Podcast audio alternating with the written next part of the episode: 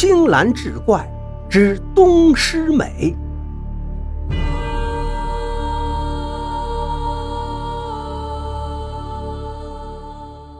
话说春秋时期，越国诸暨祝罗村分为东西两村，有一对姓施的结拜兄弟，膝下各有一女。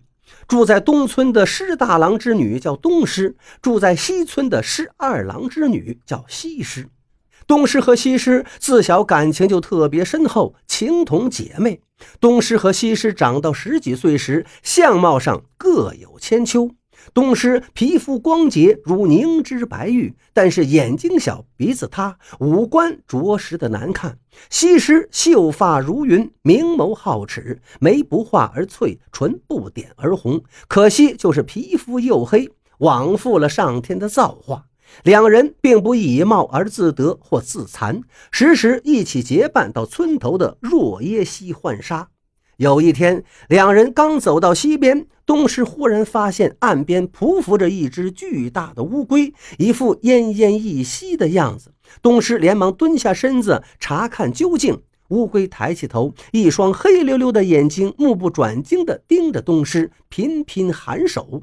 东施抱起乌龟，见它肚子上有一处划伤，伤口很深，当即决定抱回家去救治。在东施的精心治疗下，乌龟很快康复。东施把它带到若耶溪边，看它自由自在地游入水中。说也奇怪，自此以后，凡是东施到西边浣纱，那只乌龟便爬到岸边，静静地陪着东施。一来二去，东施就把这只乌龟当做了好朋友。这天是施大郎的寿辰，东施一早起来打扫庭院，整理桌椅，等待着迎接来拜寿的客人。谁知道客人没等来，却等来了县衙里的征兵文书。士大郎打开一看，大惊失色。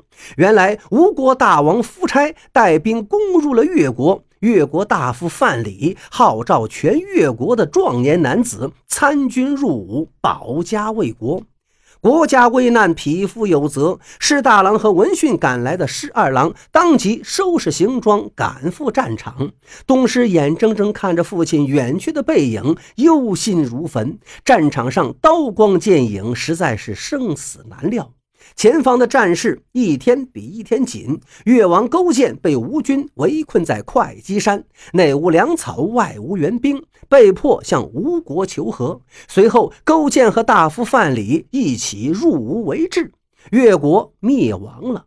消息传到祝罗村，人人痛哭流涕。东施和西施得知两人父亲双双战死沙场，更是哭得死去活来，恨自己不是男儿身，不能亲上战场为父报仇。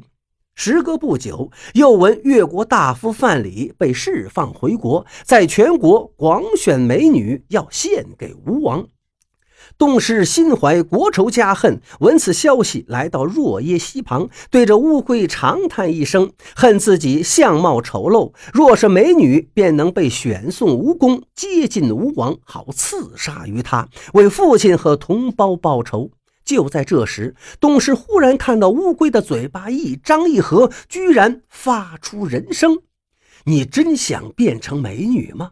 东施和乌龟早已熟认，并未惊慌失措，反而急切地问道：“你真有办法把我变美吗？”乌龟点点头，说自己本是西海龙宫的三太子，只因数百年前在王母娘娘的蟠桃宴上失手打坏了琉璃盏，被玉帝贬为龟身五百年，隐居于若耶溪修行。虽法力大减，但改变一个人的相貌还是能做到的。东施闻言大喜，请乌龟马上把自己变成美女。乌龟叫东施坐在溪水里，让溪水淹没到头顶，随后准备施展法术。东施因为不会游泳，憋不住气，不一会儿就把头伸出水面，大口吸气，实在是无法坚持。乌龟皱起眉头说：“事先没有想到东施是凡人，要脱胎换骨、改变容貌，必须一死一生。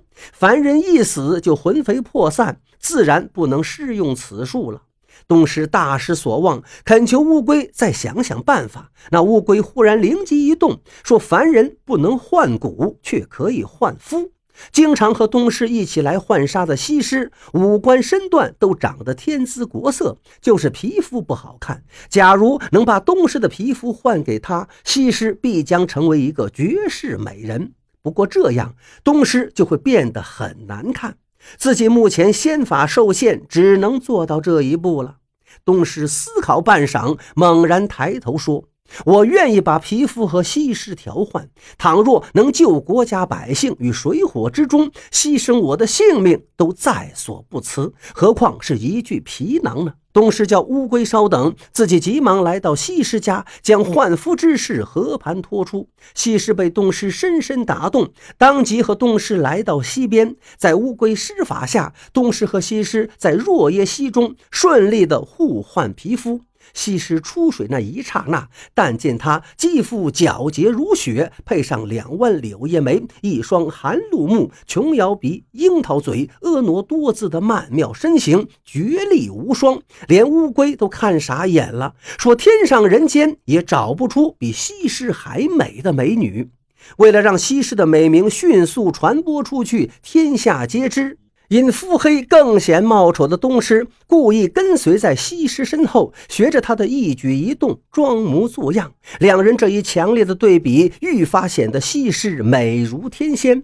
不明真相之人对着东施指指点点，讽刺他妄自攀比，不知丑为何物。一时间，东施笑颦成为越国民众广为流传的笑谈。西施到若耶溪边浣纱，乌龟指使鱼儿在西施浣纱的地方故意溅起水花，之后沉入水底。东施带领百姓前来围观，大声说道：“大家看呐，西施的美貌让鱼儿都忘了游泳，沉在溪底一动不动了。”众人一见，果然如此。回去后添油加醋，四处宣传，都说祝罗村出了一个举世无双的沉鱼美人。很快，西施的美名传到了范蠡的耳中。范蠡快马加鞭赶到祝罗村，见了西施，惊为天人，让西施与亲人最后团聚一晚后，次日就带走。东施和西施彼此难舍难分，窃窃私语到半夜后，东施终于放心不下，又拜访了范蠡。交谈之下，才知道这范蠡有勇有谋，心怀复兴越国的雄心壮志。挑选越国美女，是为对吴王夫差实施美人计。东施放下心头大石，转而担忧西施的将来。计划成功后，恐不能全身而退。范蠡当即对天发誓，承诺无论如何也要保得西施性命。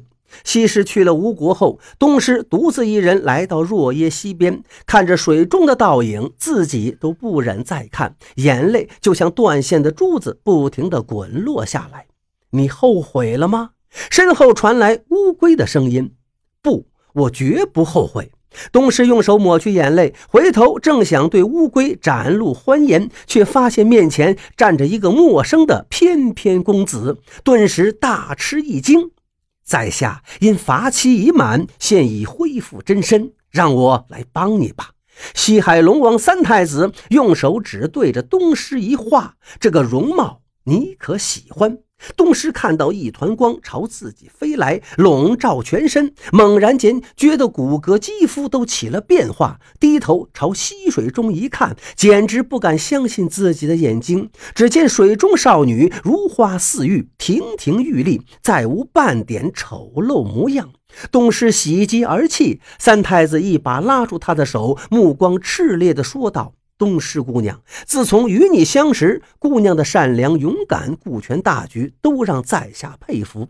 你可愿意和我一起修行？从今后执子之手。三太子的言外之意，东施自然明了，脸上一片绯红，含羞而答：“与子偕老。”数年后，越王勾践卧薪尝胆，励精图治，将整天沉溺美色、不理朝政的吴王夫差一举打败，最终报仇雪恨。范蠡不负前言，在吴国被灭后辞去官职，携西施驾一叶扁舟，准备从太湖离开越国。西施眼望着烟波浩渺的湖水，思念起若耶溪畔的东施，甚是伤感。就在这时，一个美丽女子突然从水中一跃而起，上了小船，对着范蠡竖起拇指，赞道：“范君一诺千金，护得我西施妹妹周全，真乃大丈夫也。东施在此谢过。”西施听着这熟悉的声音，恍若梦中。东施将自己与西海龙王三太子姻缘结识，如今已修道成仙的事儿一一告知。西施和范蠡都为东施的际遇感到由衷的高兴。千百年来，世人一直津津乐道的西施天生丽质，为古今美人第一，却不知东施为了她的美名做出了怎样的牺牲。东施事后功成身退，与三太子做了一对神仙眷侣，为他的传奇一生画上了一个圆满的句号。